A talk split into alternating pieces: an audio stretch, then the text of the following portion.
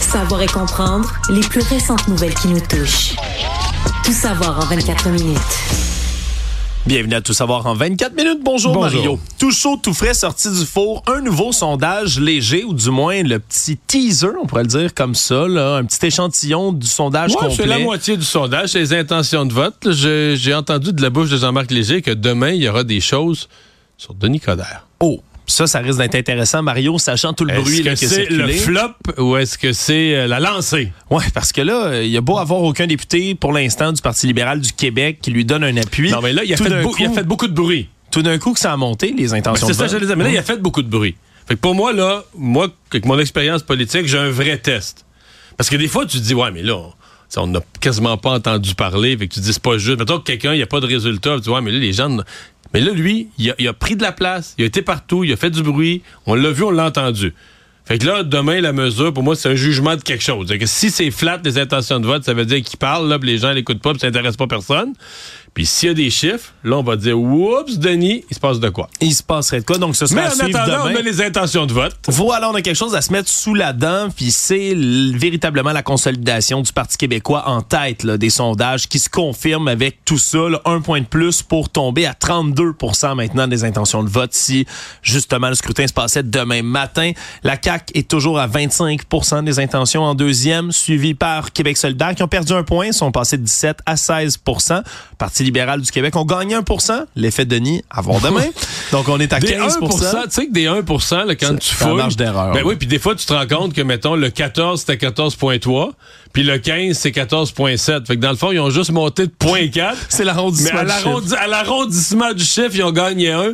Fait que les, les gains de 1, c'est comme, tu dis, ouais, c'est comme rester pareil, ou c'est dans la marge, vraiment dans la marge d'erreur. là. Voilà. Puis Éric Duhem est en queue de peloton, là, à part évidemment le, le 1 des autres partis. On est à 11 du côté des conservateurs là, du Québec d'Éric Duhem. Mais si on prend les trois partis que tu viens de nommer, les derniers, disons que depuis l'élection, ils n'ont pas bougé. Là. À, la, Non. à la marge, là, ils sont restés où ils étaient à l'élection. C'est vraiment l'histoire, le transfert de vote. La CAQ qui, depuis l'élection, en a perdu 16, puis le PQ qui en a gagné 17. Ouais. C'est ça l'histoire. C'est la grande majorité de l'électorat, ces deux partis-là, ça demeure encore et toujours les francophones. Dans l'électorat Donc, des francophone du Québec. francophones par milliers, par, par centaines de milliers des francophones ont transféré de la CAQ au PQ. Oui. C'est ça, en gros, c'est ça le, résumé simple de la dernière année politique. Oui, puis l'avance s'est creusée quand même de manière spectaculaire là, en ce moment pour le Parti québécois. Là, on était à 6 points d'avance chez les francophones. On est passé à 10 points d'avance maintenant du côté du PQ. Donc 38 des appuis des francophones contre 28% pour ce qui est de la coalition Avenir Québec. Donc vraiment, un gros, gros écart qui est en train de se creuser de ce côté-là. Mais c'est aussi les chiffres de l'insatisfaction. Tu sais, toujours le classique du sondage léger. Êtes-vous très satisfait, satisfait, indifférent, peu satisfait, très insatisfait, par exemple. là. Tu sais, tout ça qui se décline. Et c'est le taux d'insatisfaction envers le gouvernement Legault en ce moment qui est très élevé. là. On est à 64% des répondants qui se disent insatisfaits. C'est quand même resté... mais donc, là, mais donc, plus de la moitié. C'est parce que c'est la grande catégorie des insatisfaits, mais tu sais, t'as les insatisfaits et les très insatisfaits qu'on additionne. Et là, les très insatisfaits sont à 34. Ça veut dire que dans la population, là, t'as plus que le tiers de la population qui vit là, enragé contre le gouvernement, là, qui- Oui. qui, qui déteste le gouvernement. C'est tout un problème. C'est tout un problème, surtout qu'à l'autre bout du spectre, là, les gens qui sont très satisfaits, Il y en a pas. Très 5 peu. Ouais, c'est ça. 5% des gens, puis là, quand on s'entend, il y a un parti politique, il y a des gens qui ont leur carte de membre, il y a des gens qui, qui appuient toujours officiellement ce parti-là. T'as 89 députés.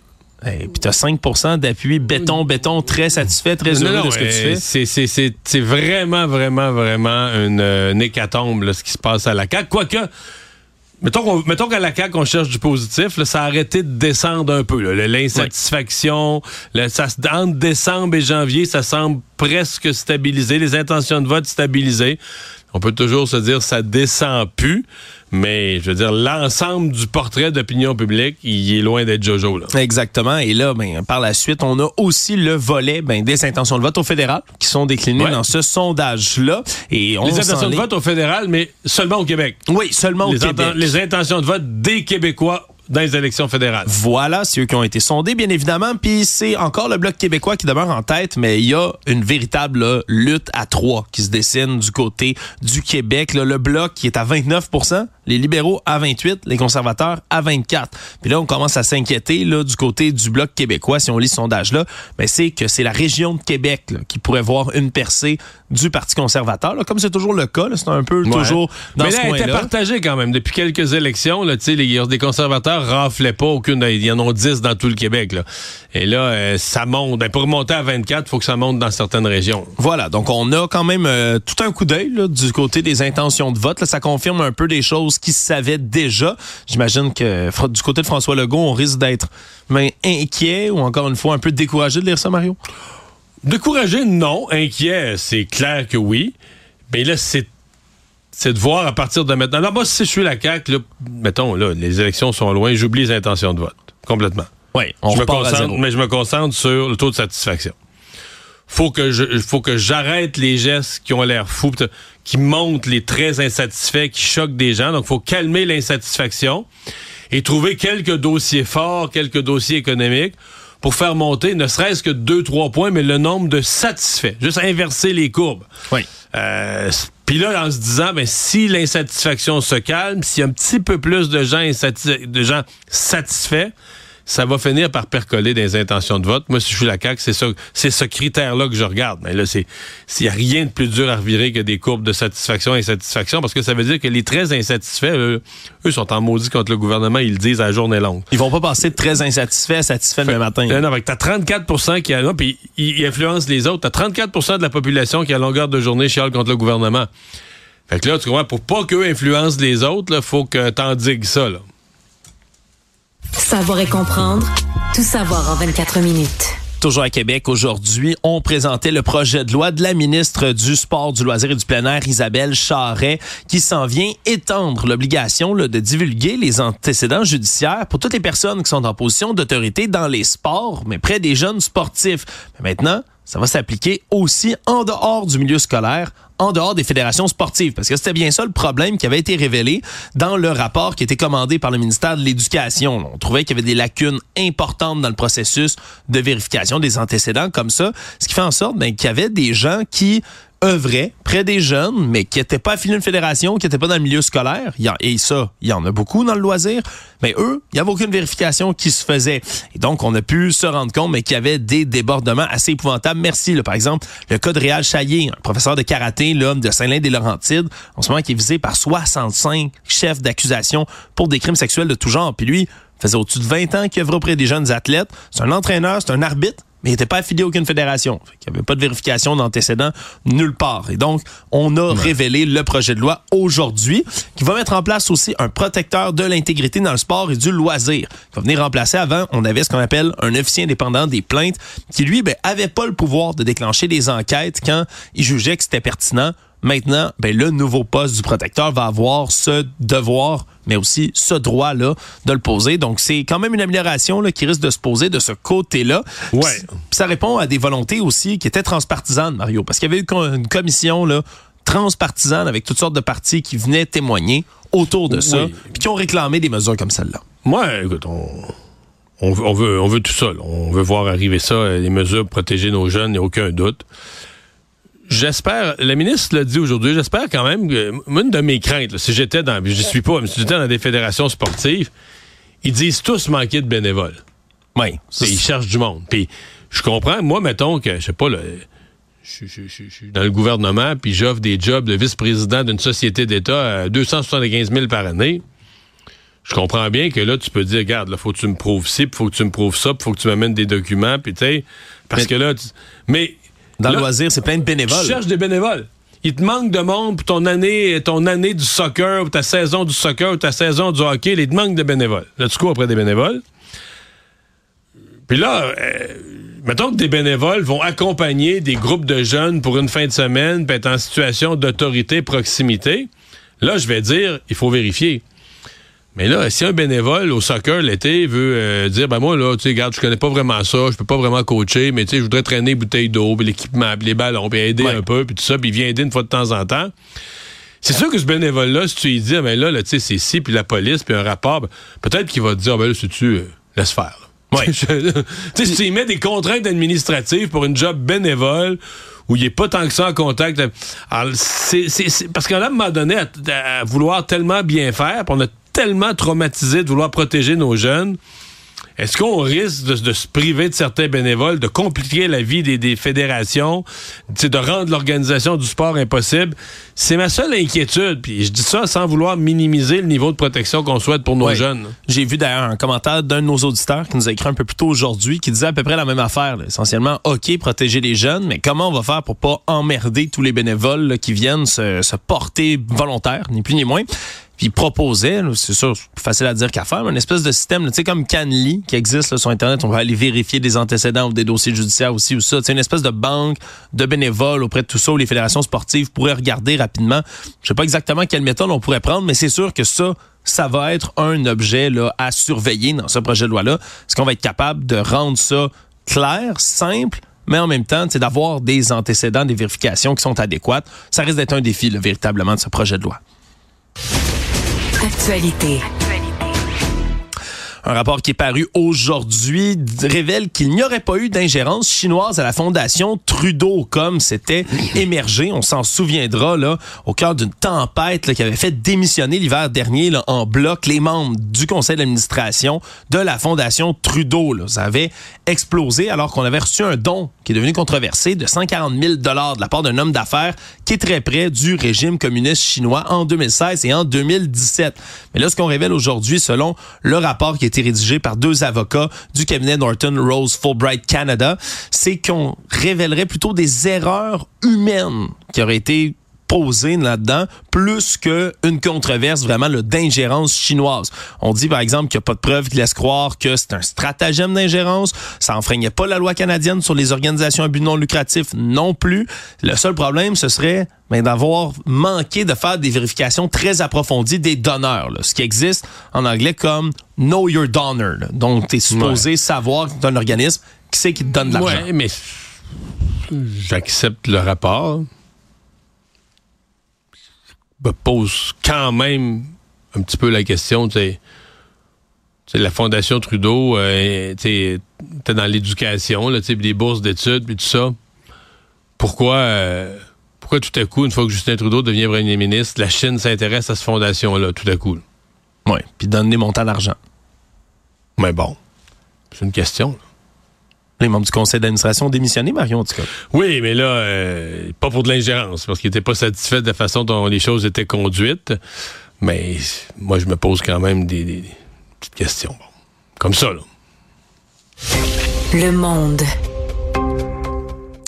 La ville de Victoriaville a pris une décision qui a fait beaucoup jaser lundi soir, soit celle d'annuler un spectacle gratuit d'Éric Lapointe qui devait se tenir cet été dans le Victo Fest. Tout ça, bien sûr, avec le reste là, du passif de violence conjugale qui traîne, là, qui est associé autour d'Éric Lapointe. Là. Ça tout ça a éclaté la semaine dernière, vendredi, quand la maison d'hébergement, le Volte-Face, qui vient en aide aux femmes victimes de violences conjugales, a dénoncé dans une lettre ouverte le fait qu'on vienne présenter un spectacle gratuit d'Éric Lapointe. Parce qu'il y a des spectacles dans le VictoFest qui sont payants et il y a des spectacles grand public, on va attirer le plus de monde possible, qui sont, eux, complètement gratuits. Et s'ils sont gratuits, ils sont pas gratuits. Ils sont gratuits parce que on prend l'argent des subventions de la ville, on prend, ils, ils font, comme on dit, ils font un pot, là, tu sais, le budget Oui. du festival, puis avec cet argent-là, ils créent les événements gratuits. Donc, quelqu'un paye, dont, visiblement, des autorités publiques. Oui, et là, ben, la décision a été prise finalement du côté du conseil municipal de Victoriaville là, de demander directement au VictoFest ben, de modifier la programmation et d'enlever Eric Lapointe des spectacles gratuits. Là, en ce moment, ce qui est sur la table, c'est de le déplacer dans le programme qui est payant, donc de garder quand même Eric Lapointe en spectacle, mais de le moi, changer logique. ailleurs. Moi, c'est sûr que c'est ce que c'est la chose. Dès que j'ai vu ça, je me suis dit c'est la chose logique à faire. Parce qu'on peut imaginer que pour un organisme, tu sais, il faut vraiment quand même pour que le spectacle soit gratuit, il faut que ce soit vraiment, tu sais, que ça fasse un peu l'unanimité, Oui. c'est subventionné. euh, Pas de controverse. Ben oui, c'est ça. À partir du moment où dans une ville comme Victoriaville, t'as un groupe euh, qui défend les- la violence conjugale, qui dit nous autres on n'est pas à l'aise, on, on imagine tout de suite le malaise. Donc, tu te retournes en disant, ben, il y a des fans d'Éric La- d'Éric Lapointe, il y a des gens qui veulent le voir. Euh, ben, il fera partie du festival, mais chacun paiera ses billets. Là. Fait que Ça me paraît être la, la solution logique en pareille circonstance. Voilà, surtout que dans les arguments qui étaient présentés par la maison La Volte-Face, on disait que en 2020, en décembre 2020, Victoriaville s'était proclamée la municipalité alliée contre la violence conjugale. Donc, avec en vertu de ces propos-là, ce serait un peu illogique de présenter un spectacle de quelqu'un comme Éric Lapointe qui a été trouvé coupable, je le rappelle, en 2020, d'avoir violenté une femme là, un an auparavant. Donc on a on a décidé de prendre cette décision. Qui a quand même euh, qui a plaidé coupable, qui, qui s'est repenti et qui a dit maintenant dénoncer la violence conjugale, etc. Mais je, je comprends, c'est que l'idée d'un spectacle gratuit, c'est de dire ok, on prend des fonds publics, on y donne à lui, euh, on le met sur un piédestal comme quoi son spectacle est offert à tout le monde, est gratuit. Je comprends qu'il puisse y avoir un malaise. Mais de pas l'annuler complètement puis de le déplacer ben ailleurs. Ben oui, puis là, les gens, ça devient une décision de chacun. Si ça t'intéresse pas, tu payes pas, c'est tout. Tout savoir en 24 minutes dans les affaires judiciaires, un proxénète qui avait été coincé et qui était demeuré libéré d'office pendant son premier procès pour proxénétisme, mais va devoir se défendre à nouveau parce qu'il a récidivé presque immédiatement. Jeffrey O'Day, qui est un jeune proxénète, euh, est accusé en ce moment de s'être adonné au proxénétisme pendant six ans. Et là, ben, il y avait une jeune victime qui ben était forcée à se prostituer, mais une jeune femme mineure. En 2018, tout ça a commencé. Il rencontre une adolescente en fugue, décide ben de l'aider à se prostituer, ni plus ni moins, devient son pimp, son proxénète, et là ben va la faire enchaîner les clients, mais en sachant pertinemment que c'est une jeune femme de 17 ans et donc qu'elle est mineure. Et là ben c'est toute une histoire parce que c'est la mère de la jeune fille qui était en fugue qui a fait des pieds et des mains pour être capable de la retrouver. Et la jeune femme aurait appelé justement sa mère à partir du téléphone cellulaire de Jeffrey Audet. Sa mère a fini par faire des démarches, retrouver le numéro de téléphone cellulaire et à partir de là, ben, est tombée sur des annonces de services sexuels qui mettaient en vedette sa propre fille a appelé la police et c'est finalement une opération d'un enquêteur de Longueuil qui s'est fait passer pour un client qui est allé récupérer sa jeune fille. Et là, dans son procès, mais le jeune Jeffrey O'Day, lui, s'est défendu, a dit que l'ado était volontaire puis que c'était euh, donc de son ressort de faire ça problème, c'est que le juge Antoine Piché, ben, l'a quand même condamné pour proxénétisme parce que, selon lui, ça tombe pas du tout sous le sens. Quand tu as une victime qui est mineure, qu'elle soit volontaire ou non, ça ne veut rien dire.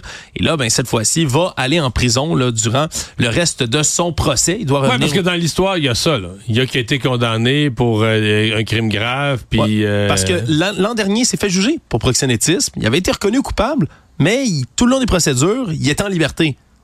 Et là, on comprend qu'à la seconde où il était plus en liberté, ben, où il a, retrouvé sa pleine liberté, ça donne au proxénétisme à nouveau. Donc là, on. C'était tout un. Tu sais, moi, ce qui me choque là-dedans, c'est. je regardais ça deux angles l'angle de la protection des, victimes potentielles. OK, il fait une victime, il y a tout un processus d'enquête. Euh, puis finalement, bon, euh, il se passe rien, il fait jamais vraiment de prison, c'est jamais vraiment sévère, puis il recommence, plus ça prend... C'est comme si c'est une autre victime. Euh, faut qu'il leur fasse le crime pour que la justice agisse, mais cette fois-là, pour vrai. La deuxième affaire, c'est que si je regarde ça du point de vue du contribuable, ben niaiseux, moi je veux, que, je veux que le crime arrête dans ma société, comme contribuable, on vient me chercher mes taxes et mes impôts. Toute la première fois, là, Là, on a payé des policiers. On a fait une enquête. On a fait un procès. On a déposé la preuve. On a payé le greffe de la cour. On a payé le salaire du juge. Un gros maudit tour de roue dans le vide pour arriver à un gars qui, n'est est pas repentant, qui est pas puni, qui est pas repentant, puis qui recommence tout de suite. Oui, puis dans tout ça... là, là, on repart l'histoire que je viens de nommer. Là, là on repaye un policier qui est allé l'enquêter, qui l'a arrêté, qui a monté de la preuve. On va faire le procès, on va payer le juge. Puis dans tout ça, il y a des victimes en ben plus. qui, elles, on a fait deux fois des victimes. Qui doivent passer dans le tordeur de la justice aussi. Absolument. Puis même si on s'entend, ça s'est amélioré, il y a eu des projets de loi déposés pour être capable d'améliorer le système de justice pour les victimes d'actes à caractère sexuel. C'est pas parfait encore. Là. Ben, moi, dans mon livre, à moi, après la première fois, là, que tu sois plus clément à offrir une sortie de prison. D'abord, il faudrait qu'il fasse de la prison, puis une sortie de prison. Ben là, il faut, moi, qu'on me dise, OK, la commission des libérations conditionnelles, vraiment, elle a une conviction solide, que l'individu, c'est fini le proxénétisme, puis il fera plus, il retourne pas dans le crime. Y a-tu une job, là? Il y a une job, une job honnête avec une vraie paye. On, est sûr, il retourne là, il commence lundi matin, il, va être sérieux. Mais tu peux pas retourner du monde sans t'en occuper en étant certain. Qu'est-ce qu'il va faire la semaine prochaine? Ben, il va recommencer le crime. Ah, il va recommencer le proxénétisme. OK. Puis on est d'accord, on est correct avec ça. Ben là, qu'est-ce que tu veux? La justice, les prisons sont pleines. Mais ça donne ça. Bon, c'est assez. Économie. En dehors euh, des tours de vis ou des tours de lousse que donne la Banque du Canada. Mais c'est rare qu'on peut voir le gouverneur de la banque là, se promener pour faire des déclarations. Mais il était à Montréal aujourd'hui pour une allocution à l'hôtel Bonaventure. Il a pu répondre à toutes sortes de questions qu'on pouvait, que pouvaient lui poser les journalistes et les gens qui étaient sur place. Et ça a été bien évidemment ben, le moment de poser des questions sur le logement, le sujet de l'heure qui préoccupe tout le monde en économie. Parce que, selon un peu tout le monde, ben, en ce moment, le prix trop élevé des logements est un véritable problème au Canada, puis ça contribue particulièrement. C'est devenu le facteur en puissance pour le taux d'inflation au Canada. Mais pour Tiff Macklem, le gouverneur de la banque, ben on peut pas tout de suite toucher au taux d'intérêt puis les redescendre trop vite parce que ben, l'inflation, oui, c'est ça qui le cause en premier, mais ça pourrait causer toutes sortes d'autres problèmes connexes par la suite. surtout que selon lui, ben, l'offre de logement, comme ça a été constaté dans toutes sortes de rapports, est pas capable de suivre de toute manière. Donc, on a, on a le droit de, il a raison l'offre de logement, ce n'est pas un problème d'abord de la Banque du Canada. Oui, les taux d'intérêt n'ont pas aidé, mais les politiques des gouvernements, les politiques des villes, le problème de logement, les chiffres euh, énormes, l'inflation a été euh, notamment causée, on l'a dit, sur le logement par des chiffres d'immigration tout à coup en l'espace d'un an ou deux qui sont passés totalement hors de contrôle. Donc, il y a des raisons fondamentales et l'inflation, on a beau dire, euh, sais, les taux d'intérêt ont joué un rôle sur le logement, mais l'inflation aussi, si lui, mettons, il fait pas sa job, puis il laisse aller l'inflation à 4-5 hmm. mais l'inflation, elle vient agir sur les matériaux de construction. L'inflation, elle vient agir sur les déterminants des coûts de construction, puis des coûts de logement aussi, là. Oui. Fait que, tu sais, c'est un cercle vicieux. Donc, il faut que tu contrôles l'inflation. Puis la seule façon de faire baisser, on l'oublie, mais la seule façon de faire baisser ou d'arrêter de monter le prix des logements, c'est que l'offre et la demande soient à l'équilibre. Oui. Puis là, ben, la demande est créée par un, accroissement de population énorme. Puis l'offre est pas là. On n'a jamais aussi peu construit qu'en 2023. Puis même le mois de décembre qu'on vient d'avoir les chiffres est encore pire que le reste de l'année. Donc, faut construire plus. C'est ça, il faut construire plus, il faut construire mieux, il faut construire plus vite. Alors, euh, M. McClum a raison de là-dessus. Autant, euh, c'est moi, je le blâme pour avoir été trop lent à agir au début. Je pense qu'on aurait pu attaquer l'inflation au début. Il croit son erreur, puis le gouverneur de la Banque des, des États-Unis, de la Fed aussi. Quand l'inflation est apparue à l'automne 2021, ils y ont pas cru comme ils ont commencé à agir trop tard, ils ont été obligés de nous, commander de sortir un plus gros bat de baseball pour battre l'inflation parce qu'ils l'ont laissé lever de terre. Mais pour le reste, il a raison. C'est la crise du logement, c'est pas lui. Le monde.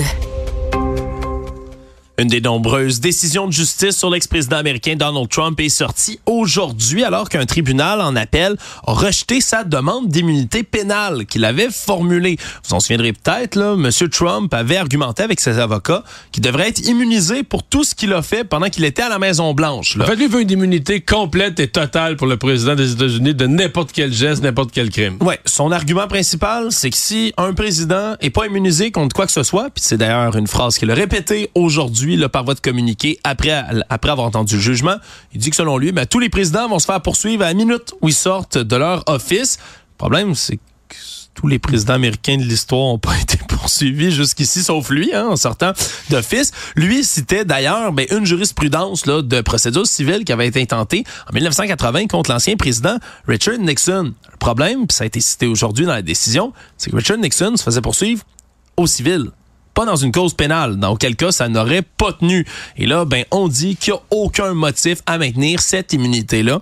Donc, une grosse décision qui va être capable ben, de permettre à, la justice américaine de poursuivre, d'aller de l'avant pour le juger pour les tentatives de renverser illégalement les résultats de l'élection de 2020. Parce que c'est sur ce cas-là particulièrement qu'il voulait faire appliquer son immunité.